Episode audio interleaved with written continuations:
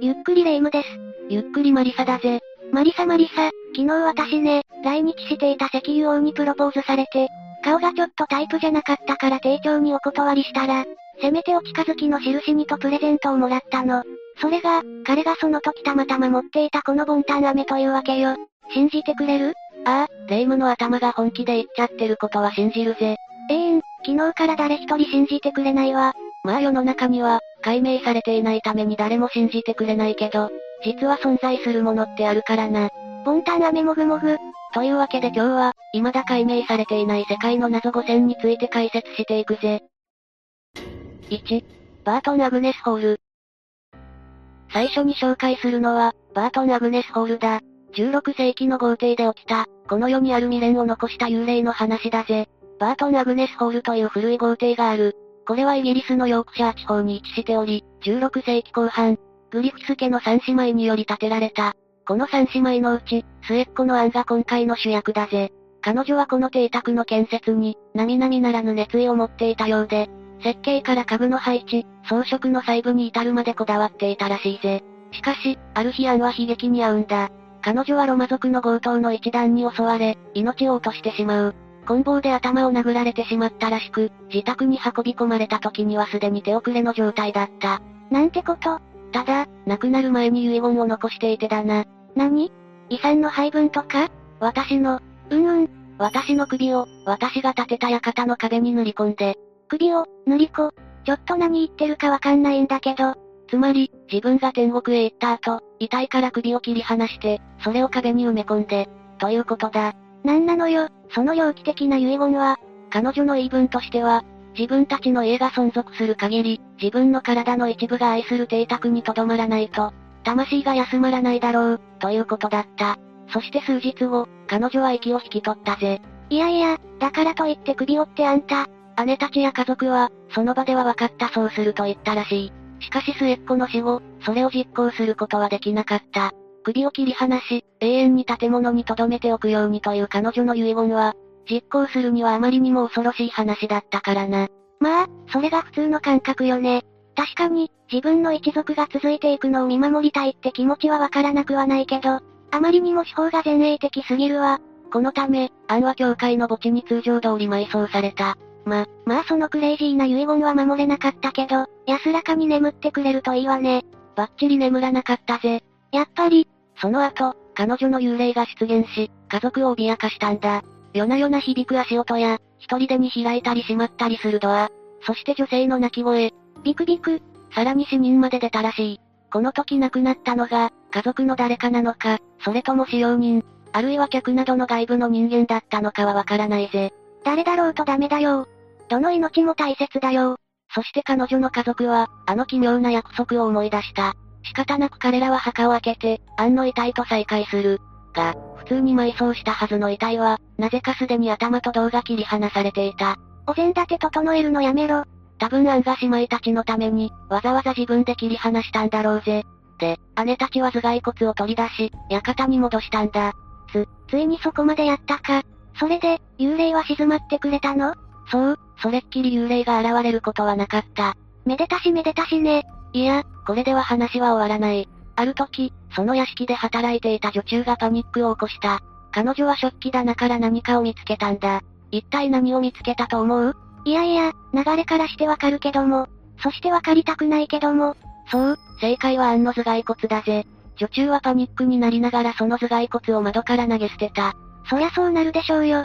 どうしてジャムの瓶みたいな感覚で食器棚なんかに入れとくのよ。衛生的にもよろしくないでしょ。で、案の定、またも幽霊が騒ぎ出したので、頭蓋骨は回収され、再び館に平穏が戻ってきたぜ。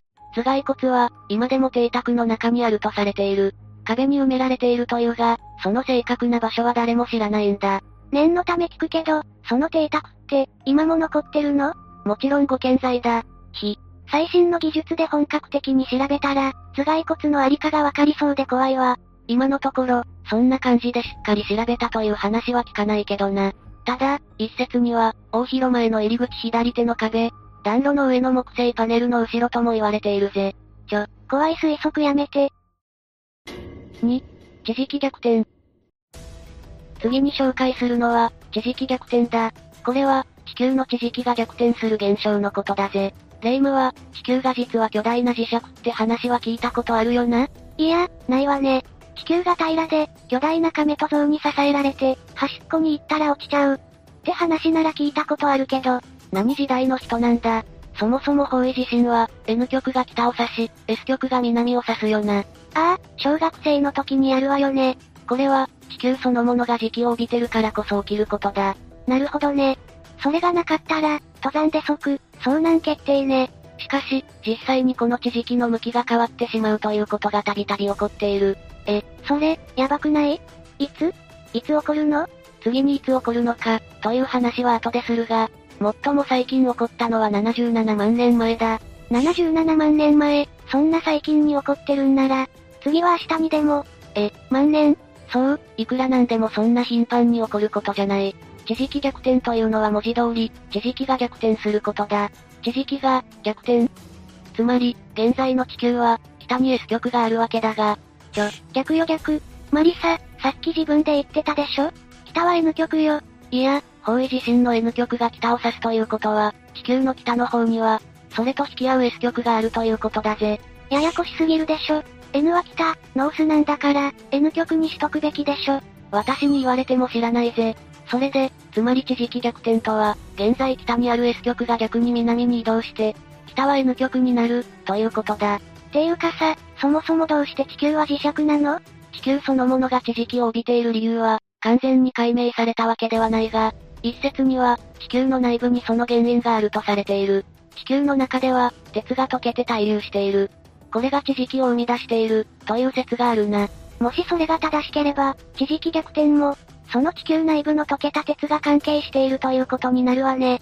さっき前回の地磁気逆転が77万年前って話があったけど、どれくらいの頻度でそれが起こってるの？実は過去360万年の間に、11回は逆転が起きてる。11回も？そう。で、それぞれの逆転と逆転の間の期間には名前が付けられており、ギルバートって名前の期間や、松山って名前の期間などがある。ギルバートは、地球が磁石であると唱えた物理学者の、ウィリアム・ギルバートに、そして松山は、地磁気逆転を初めて唱えた地球物理学者の、松山元則にちなんでいるぜ。日本人の名前が時代の名前になってるなんて。で、この地磁気逆転なんだが、実際に起きたら、私たちにどんな影響があると思う？いやー、方位地震を逆に読まなきゃいけなくて、みんなが混乱するわよね。大変だわ。残念ながらそれだけじゃ済まないぜ。ではここから、地磁気逆転が実際に起きたら、どういう影響が出るのか、ということについて見ていこう。ビクビク。地磁気が逆転すると、まず地表に宇宙船がバンバン降り注ぐことになる。え？宇宙船というのは、宇宙を飛び交っている放射線のことで、地球にも常に降り注いでいる。じゃ、じゃあ、結局今まで通りってこと？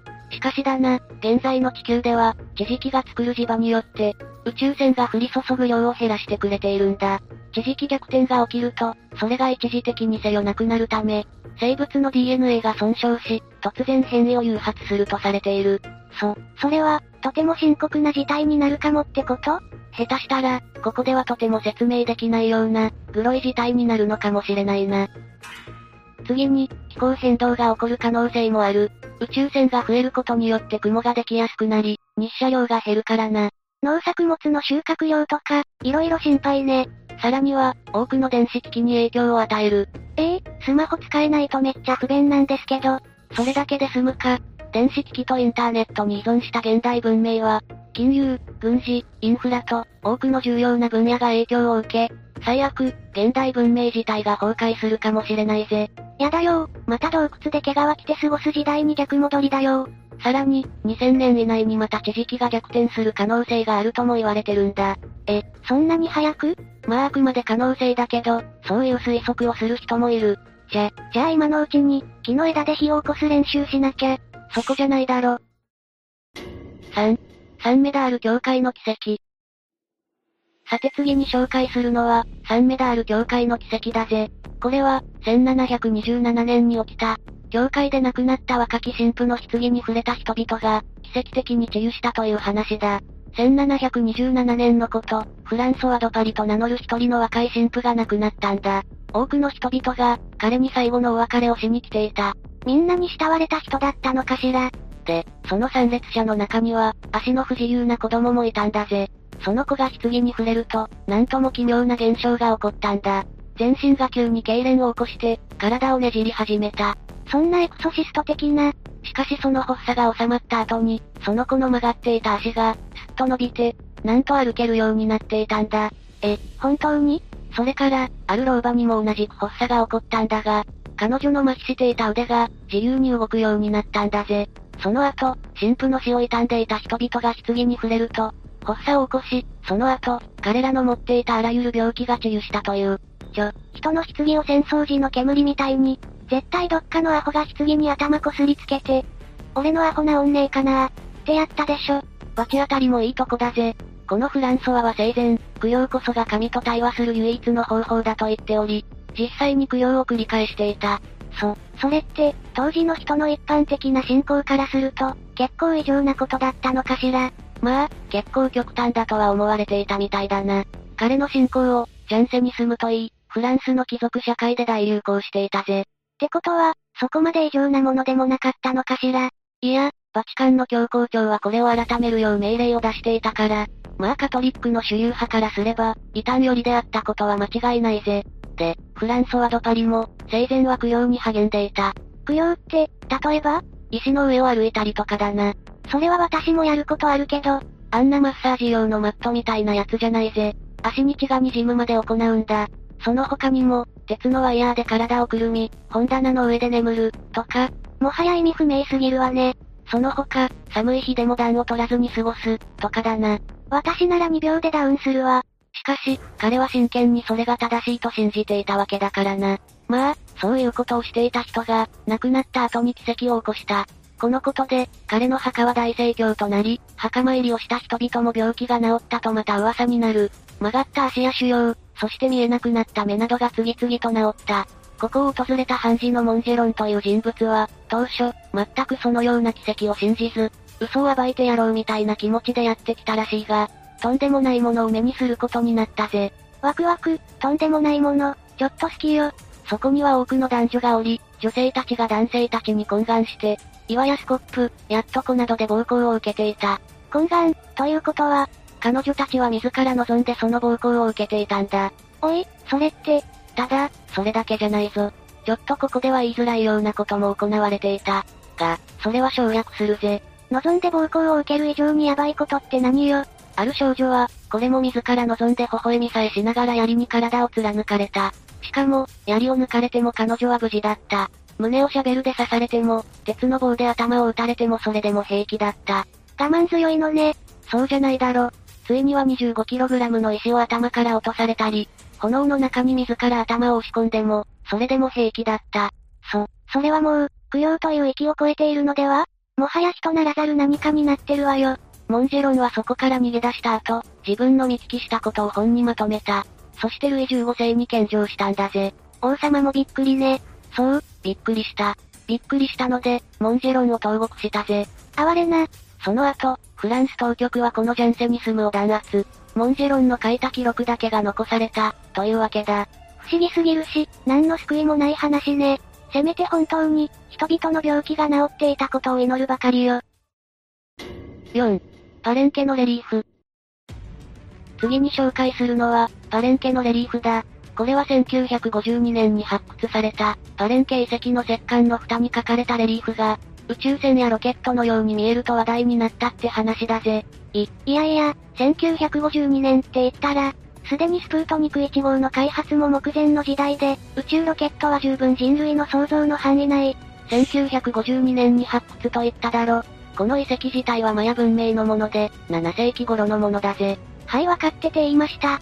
で、この1952年、メキシコの大学がチアパス州の遺跡で、なんと石棺を掘り出したんだ。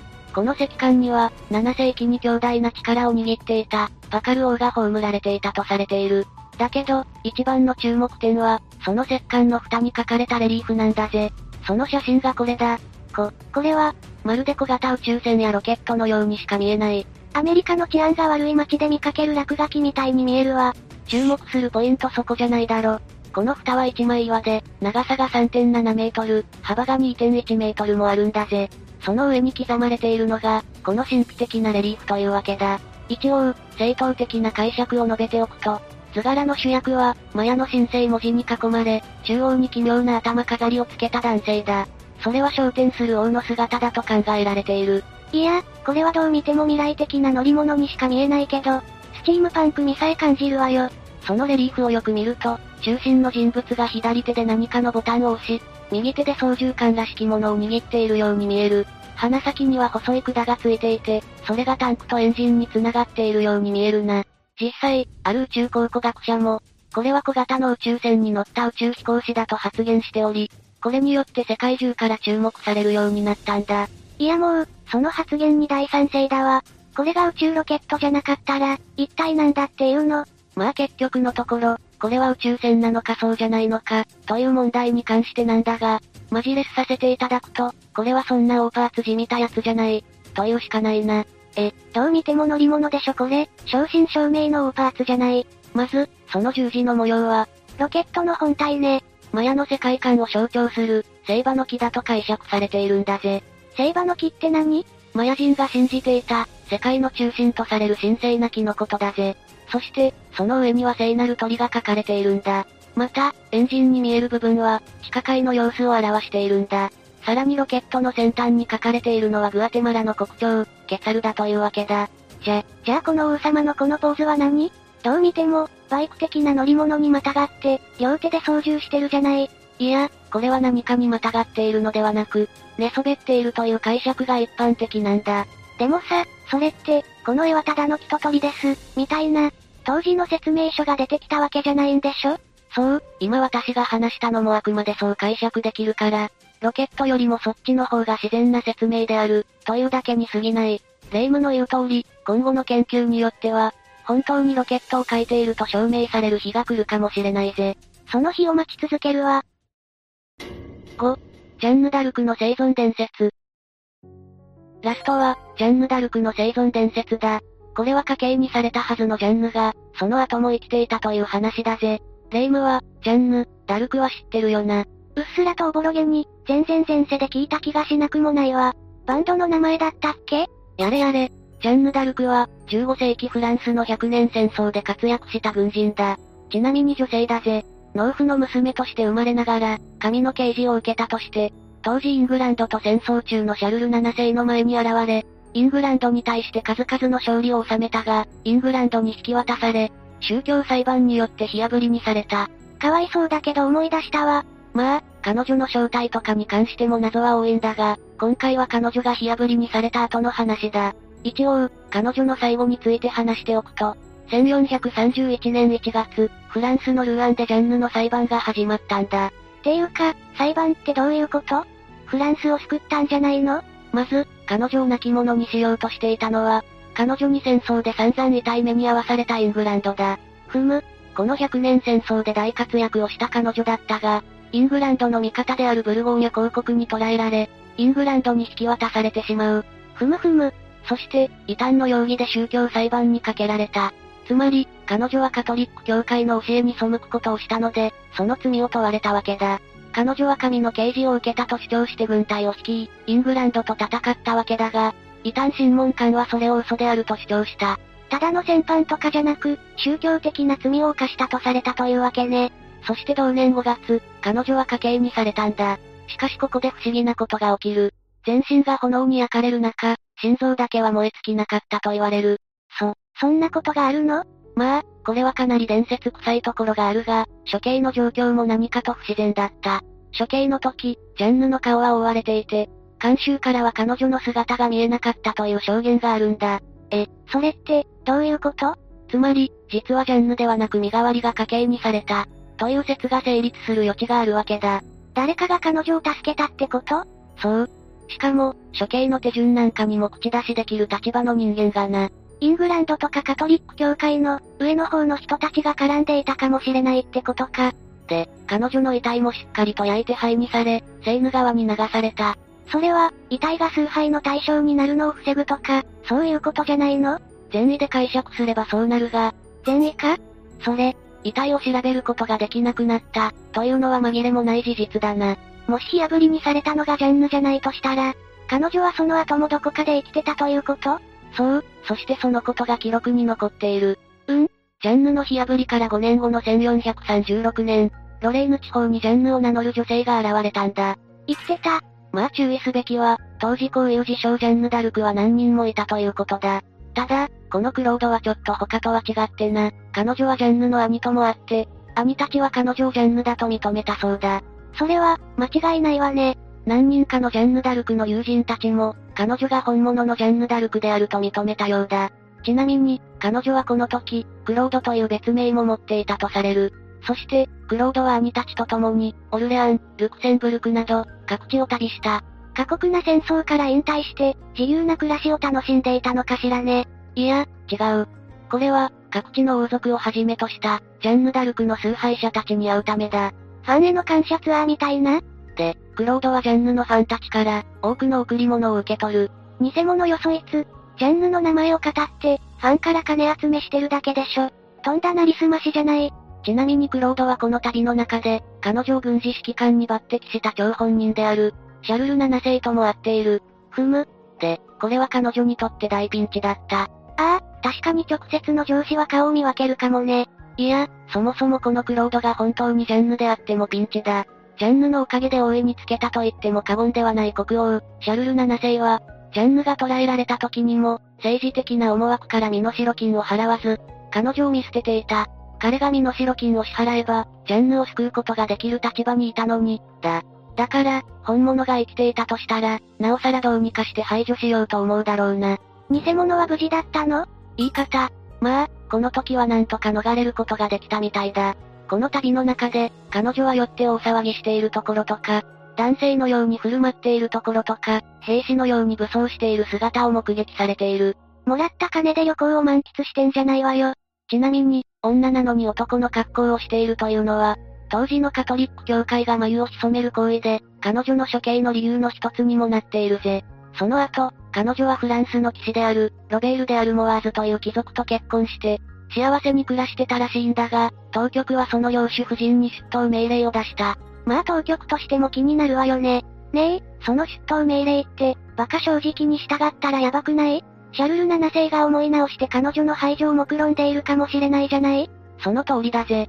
だから彼女は姿を消した。あ、怪しい。結局、彼女が本物のジャンヌ・ダルクだったのか、それとも彼女を語った何人かの偽物のうちの一人だったのかは、今もわかっていないぜ。